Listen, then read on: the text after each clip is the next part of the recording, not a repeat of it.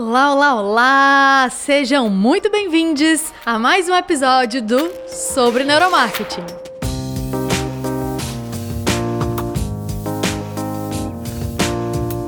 Eu sou Temisa Pimentel. Sou Nayane Monteiro. Eu sou a Dulce Batista. E hoje nós vamos conversar sobre comunicação no Natal e nas festas de final de ano. Várias marcas costumam fazer comunicações bem emocionais nesse período. É um período lindo de assistir TV, né, babar nos anúncios que a gente recebe nas redes sociais e viajar pelas decorações natalinas dos shoppings, das ruas, das cidades. Por que será que tudo isso acontece? Como a gente recebe esses estímulos?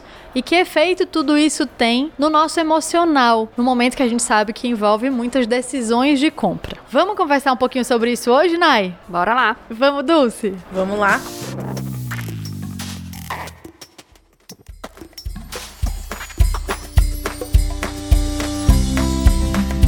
E não é somente quanto a decisões de compra ter. O Natal desperta vários sentimentos que para cada um é um sentimento diferente. No meu caso, o Natal desperta muito sentimento de família, de cheiro de peru, de presentes, de Papai Noel, de Coca-Cola, que é um, um, um, ícone dos meus natais, o peru com Coca-Cola.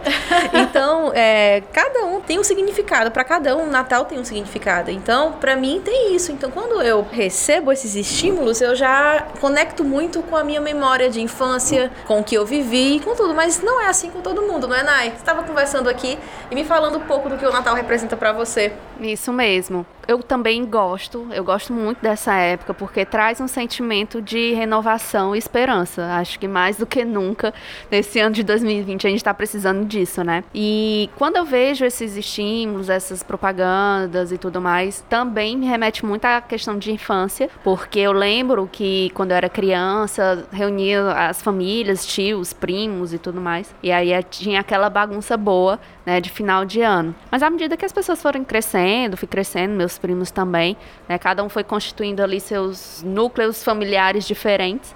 E daí acabou que essa coisa, né, da união e tudo ficou um pouquinho diferente, né, cada um no seu núcleo.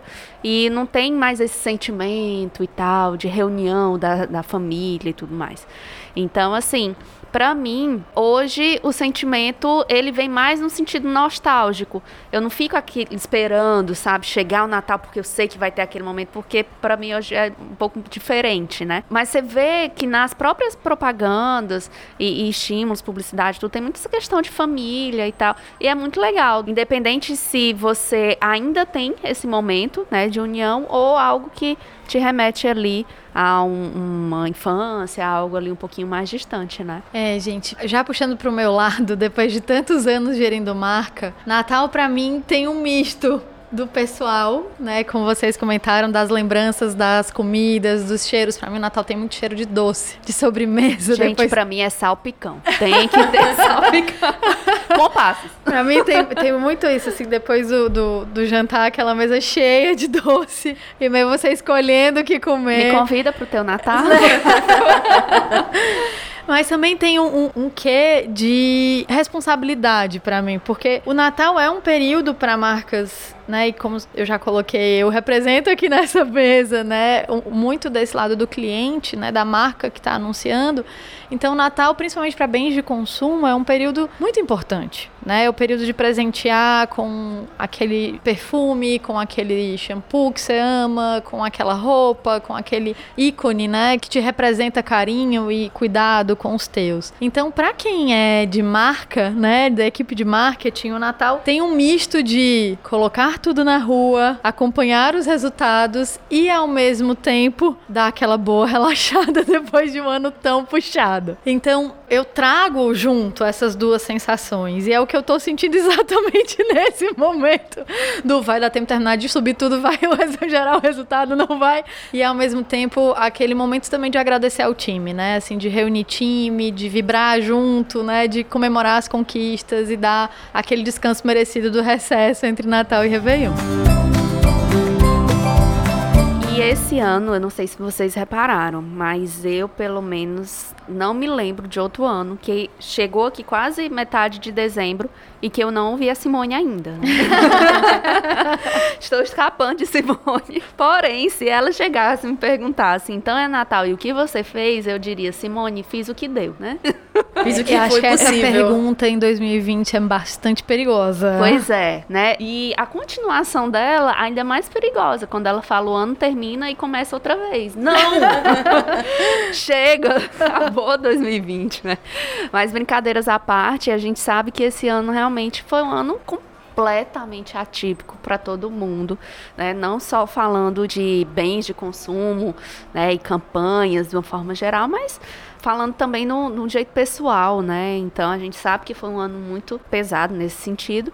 E a gente observa que as campanhas de Natal, algumas, né, elas trouxeram essa característica, né? De que, pô, a gente sabe que é um ano diferente, que é um ano que foi barra para muita gente, né? Mas vamos lá que tá chegando um novo ano, né? Inclusive, Nai, esse ano mais uma vez o Bradesco trouxe para fechar a trilogia da história dos vagalumes, que é fantástica, feita pela Publicis, e é incrível, incrível a forma que ele que ele trouxe a reflexão de um ano tão difícil, que quem não assistiu aconselho a assistir, porque de uma maneira leve ele trouxe um resumo de que aconteceu. Então, os personagens passaram pela fase de fechamento de comércio, pela angústia de não saber se vai ter o emprego, pela tristeza de um dos personagens que perdeu a companheira. E aí o Vagalume traz, né, uma luz no fim do túnel para esse ano que foi tão diferente, tão difícil. E foi incrível eles abordarem a tristeza de uma forma, entendeu? E foi importante ele abordar também a tristeza. Inclusive colocou o médico da linha de frente no Covid. Isso tudo ele trouxe nessa campanha natalina, trazendo para fechar o mote, né? 2021 volte a brilhar. Então, eu me surpreendi com mais um ano de vagalumezinho, uma coisa mais perfeita, assim. É foi linda, uma campanha linda. excelente nesse ano, muito bem feita. E assim, é, um outro complemento fantástico dessa propaganda é a música, né?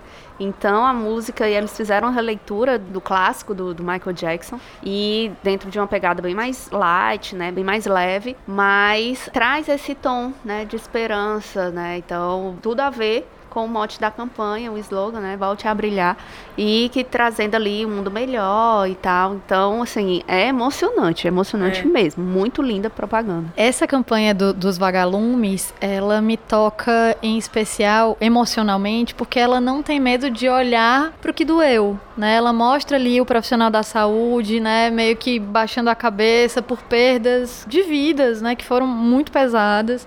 Mostra ali o idoso, né, colocando as suas saudades, as suas melancolias e ao mesmo tempo coloca também, né, a família, a esperança, a criança presentes ali para olhar para frente, né? Então, eu acredito que, que o Bradesco foi muito feliz na construção, né, junto com o time, claro, de agências e tudo mais. Esse time foi muito feliz na conexão emocional, né, por não ir direto para a festa, a nostalgia, a esperança, mas passar por onde estamos, né, com a, a conexão com a dor, com o medo, com as perdas e pegar na mão daquela emoção para te conduzir para um momento de felicidade, não felicidade diretamente, né, mas de esperança, de, de acreditar, de estar junto e da lembrança que a vida continua e recomeça em um novo ciclo. E tem muito essa característica do povo brasileiro, né? Que a gente observa, o Bradesco ele trouxe muito bem colocado, foi uma, uma atitude muito feliz, como a T mencionou, de trazer essa questão de esperança. Então, assim, a gente, né, nós, do po- povo brasileiro, temos essa característica, né? E realmente, por mais que tudo esteja acontecendo da forma que está,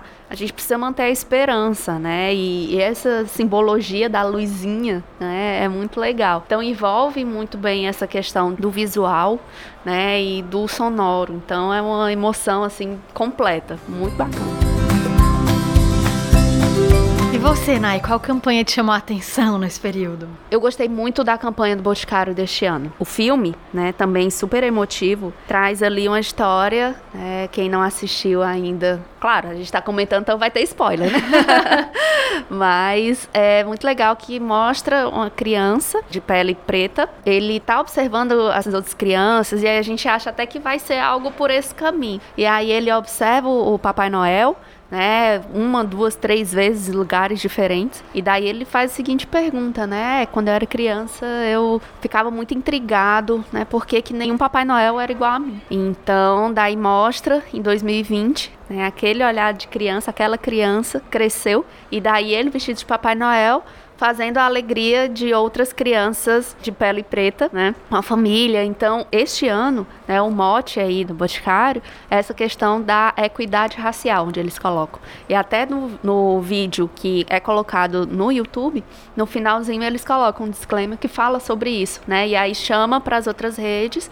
E quando você vai lá no, no Instagram, você tem ali várias campanhas né, que eu não sabia, mas eu fiquei muito feliz de, de descobrir né, que eles tinham feito uma série de quatro vídeos com a Jamila Ribeiro falando sobre ações, né, o que, é racismo, atitudes Uau. antirracistas, então assim, e várias questões que também. Massa. Foi muito, muito, muito legal, né? E várias imagens também, colocando ali comentários, né, de pessoas também de pele preta, então é a imagem e elas falando, sabe? Então assim, tá muito bacana, né? Eu não sei se vocês viram também, mas Boticário é, inaugurou recentemente uma pop store toda feita com materiais plásticos reciclados, né? Então, as embalagens que também estão dentro dessa Pop Store, que é em São Paulo, é, são também, todas as embalagens foram feitas de materiais reciclados, então ela traz essa pegada falando dessa questão da sustentabilidade, mas também muito presente, né? Principalmente agora nessa campanha de final de ano, nessa questão da equidade racial. Eu achei fantástico. Isso me chama a atenção, né? Porque Boticário vai por um outro caminho, né? uhum. né? Existem algumas marcas que escolhem se conectar com emoções passadas, né? Com memórias de Natal, com experiências tradicionais. E Boticário já faz uma cisão indo por um outro caminho do tribalismo que a gente conversou no episódio passado, né? Falando sobre os valores que essa comunidade sustenta trazendo discussões sobre racismo, sobre reciclagem, né, sobre questões contemporâneas que tradicionalmente não estão conectadas ao Natal, mas que são verdade para aquelas pessoas que né, seguem a marca, que acreditam naquilo e que principalmente defendem as marcas que acreditam nesses valores, que sustentam esses valores. Sim. E não é a primeira vez, né, que Boticário ela vai por essa vertente. Então, ela já se apresentou disruptiva nesse sentido, né, em outras campanhas aí anteriores. Então onde mostrava casal de dois homens. Sim. Então ela Acho que é Boticário muito... e Natura, né? É, Natura teve aquela outra é... polêmica do Dia dos Pais, né? Verdade. Que foi uma atitude linda. Verdade. E as duas vão por esse caminho bem autoral. É.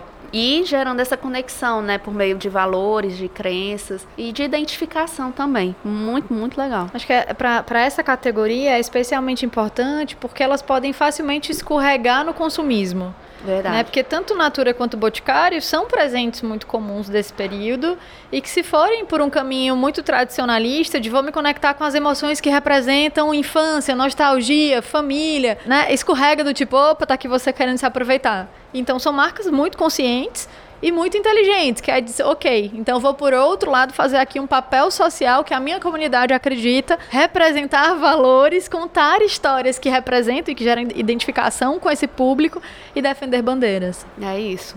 E um outro detalhe também é que tanto na campanha do Bradesco quanto na campanha do Boticário, o foco não é o produto, né? Então, é realmente a emoção. Você vê ali muito rapidamente mostrando a embalagem de um dos produtos, no caso da Boticário, mas você vê que o foco não é esse. Né? Então, realmente é, é, estabelecer esses laços, reforçar essas crenças e trazer esse sentimento aí do final de ano que a gente está falando agora, né? Então, assim, não é o foco em vender e consumir, como você mesmo falou, ter. é mais esse sentimento bom, né? De união, de representatividade, de esperança, né? E tudo isso que ronda aí de uma forma de transformação. positiva. Isso mesmo. E de gerar memórias, né? Acredito que as marcas têm esse, esse período para gerar memórias nas pessoas. É. E para você, Tê, qual foi a marca que mais chamou a atenção nesse, nesse Natal? Boa. Me chamou a atenção duas marcas que vão por um caminho um pouco diferente na forma como elas ativam as ações de Natal. Então, uma delas é a Coca. Ela tem uma forma de ativar a comunicação de Natal que vai bem além dos filmes tradicionais e passa pela caravana, que tem ali uma experiência envolvida. Então, vamos lembrar, né, voltando lá atrás, a Coca usava muitos ursinhos polares nas suas comunicações comunicações. Inclusive, é um ícone que está sumindo da campanha de Natal da Coca, principalmente pelas questões né, ambientais, de respeito ao animal e tudo mais. Mas que foi um ícone muito importante na nossa associação emocional com a marca, porque ele lembra aquela coisa fofa, né? Que a gente desperta quando olha gatinho, cachorrinho, bebê. Então, aquela leve despertar de ocitocina, de afago e de afeto. Então, a Coca, ela vai navegando desse caminho dos ursinhos para o caminho da caravana e colocando a pessoa, né, colocando a gente no centro dessa comunicação. Então eu tô achando bem interessante que por exemplo, o filme gringo da Coca de Natal desse ano é um pai, bem naquele mood de viver as mil aventuras do herói para entregar a cartinha da filha pro Papai Noel. E aí, depois que ele dá a volta no mar, na montanha, no, na terra, ele chega em casa, né, sendo transportado pelo caminhão da Coca, e a cartinha diz: traga meu pai de volta para casa. Então a Coca traz o protagonismo, né, da campanha, do momento natalino para a família e traz mais o protagonismo para esse pai, para essa mãe que passamos todos, né? Tanto tempo trabalhando e tão pouco olhando para a família, para os valores, para a conexão, para o cuidado, para o afeto, para o que tradicionalmente era o normal, né? Voltando lá Verdade. no tempo, mas que com a correria, né, do mundo urbano, globalizado, hiperconectado, né, com esse trabalho que permeia, e principalmente com home office, né, permeia a nossa vida pessoal quase que o dia inteiro, lembrar as famílias, né, da importância da conexão, do cuidado, do estar tá presente, do estar tá de verdade junto. Que esse é o verdadeiro sentimento do Natal, né? Exato. E aí, de novo, a marca vem representar valores, né, valores de uma sociedade que está ofegante, né, o home office foi incrível em vários sentidos, né?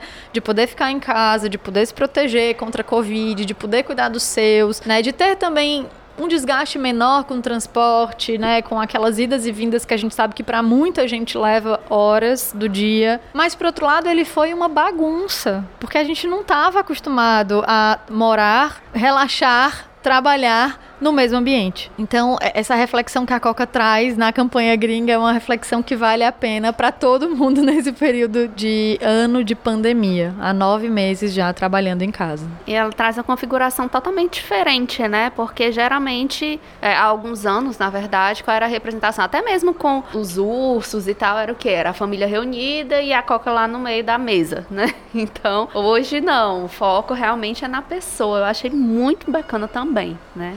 Outros pontos que me chamaram a atenção, meninas, na, na campanha da Coca, é o como ela traz bandeiras, né, específicas desse público para gerar conexão com a tribo. Então a gente vê aqui histórias de mulheres negras colocando, né, o que é o Natal para elas e o que elas desejam para o próximo ano. Elas trazem lives com cantoras, né, negras também, discutindo, não discutindo, mas representando muito bem essa classe. E ela faz aqui convites, né? Então é muito muito mais uma co-construção do que uma comunicação de mão única. Então, o que é uma ceia perfeita para você? Que dicas você tem de receitas para cozinhar junto durante o Natal, né? Faz a foto, posta no teu stories e conta pra gente como é que é o teu Natal. Então, ter essa comunicação de mão dupla é algo bastante relevante no contexto de conectividade, redes sociais e que muitas vezes acaba ficando um pouco perdido na euforia das marcas de falarem sobre o Natal. Total. Elas Super. estão conectando a comunidade, né? Estão trazendo a comunidade para dentro da, da, da ação, né?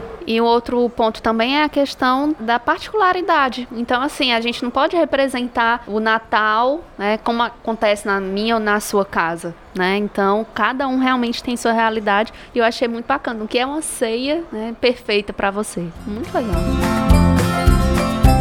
Quer trazer mais um caso para mesa? Que é um caso que eu tive a honra de trabalhar e um projeto que, poxa, eu admirei pra caramba. Que é a ativação da Enel a companhia de energia, distribuição uhum. de energia, que está presente aqui no Ceará, está em São Paulo, está em alguns estados do Brasil, não no Brasil todo. A Enel, ela escolhe ativar o Natal através de uma série cultural. Então, é, é, ela vem fazendo nos últimos cinco anos um teatro itinerante que viajava por várias cidades e chegava na praça da cidade e montava um teatro. Então, começava com o Natal de manhã falando: Poxa, essa cidade não se preparou para o Natal, eu não estou sentindo o espírito da generosidade, do cuidado, né, da prestatividade aqui. Eu não estou vendo as pessoas preparando as suas casas, preparando as suas famílias para esse momento tão especial. Acho que eu não vou, eu acho que vou cancelar o Natal. Uhum. E aí, esse teatro se desenrolava ao longo do dia através de parcerias com as escolas públicas e tudo mais, que as crianças naquele dia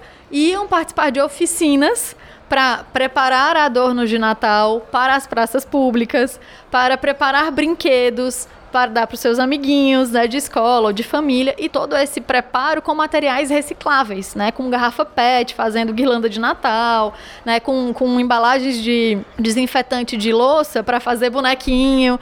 Então, e ali eram envolvidas uma série de facilitadoras, né, da área de arte, para ensinar essas crianças a fazer tudo isso. A cidade se mobilizava e a atividade terminava à noite com o Papai Noel voltando para a praça, vendo a cidade toda preparada, as famílias todas envolvidas nesse processo, né, muito conectadas e mais afetivas. E aí ele fala: "Ah, eu vou fazer o Natal. Vocês mudaram o contexto Bacana. disso tudo. E aí tem toda a encenação do Natal e é super emocionante. E aí, nesse ano específico de pandemia, a Ana falou, poxa, não vai rolar teatro, né? E a agência Universos, que é a agência que realiza esse projeto já todos esses anos, as meninas falaram, poxa, vamos adaptar isso para uma série de TV? E aí elas foram né, se relacionando com, com TV e tudo mais e conseguiram uma parceria com a Globo do Rio, a InterTV. Massa. E aí elas produziram uma série de três episódios que tem toda uma narrativa de como Papai Noel sai do Polo Norte para vir para o Rio de Janeiro. Nesse período louco do mundo. Pegar um E- solzinho. Né? E lá no Rio de Janeiro ele vive uma série de aventuras para ensinar às crianças o verdadeiro sentido do Natal. A lembrar da generosidade, Bacana. dos cuidados, da conexão da família. Então, acho muito bonito quando as marcas escolhem entregar experiência, né? Escolhem, como a Coca, como a Enel, escolhem ir além da publicidade e envolver todos os sentidos, envolver as emoções e conduzir as pessoas através de uma jornada para uma transformação de fato. Fantástico. E aí fica a pergunta, né? Será que quem está envolvido nessa criação, né, de campanhas de final de ano agora, será que você foi pro lado da emoção ou mais pro lado do consumo, da razão, né? Do bora vender? Quem escuta sobre neuromarketing já tem um spoiler aí do que realmente vende, né? Já realmente... fica a dica que nós somos seres emocionais. Super. Volta lá no episódio 1, que a gente prova que sim. Verdade.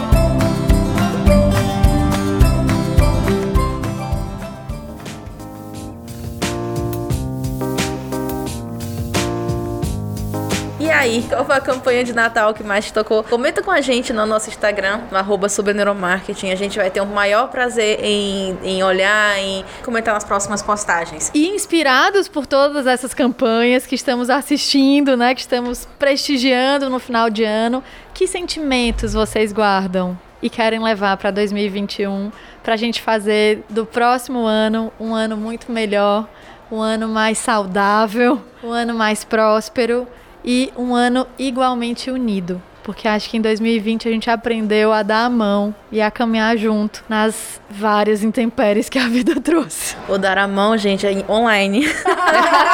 E com álcool em gel. Álcool em gel. Álcool em gel. E, e que seja um ano de muito aprendizado, né? Que a gente consiga levar tudo que a gente aprendeu esse ano de 2020, que foi assim de puro aprendizado, para 2021 e que, que a gente consiga de fato essa famosa vacina e que tudo aconteça como tem que acontecer. E 2021 já estará aí. Então bora falar rapidinho do que a gente tem aí para 2021. Muitos episódios legais, né, meninas? Ah, com certeza. Muita coisa boa. A gente agradece e agradece a parceria por estarem aqui acompanhando o nosso episódio, que tem várias, várias novidades para 2021. Fiquem atentos. Isso mesmo. Feliz Natal, gente. Um 2021 maravilhoso, porque merecemos. Bom, com esse Natal e esse final de ano, o Sobre Neuromarketing completa dois meses de vida. Uhul! A gente está muito feliz de compartilhar um pouco do que a gente vive, do que a gente estuda e principalmente do que a gente sonha com vocês. E a gente espera cada um junto com a gente em 2021. É isso aí, vamos nessa. Beijo! Vamos nessa. Beijo!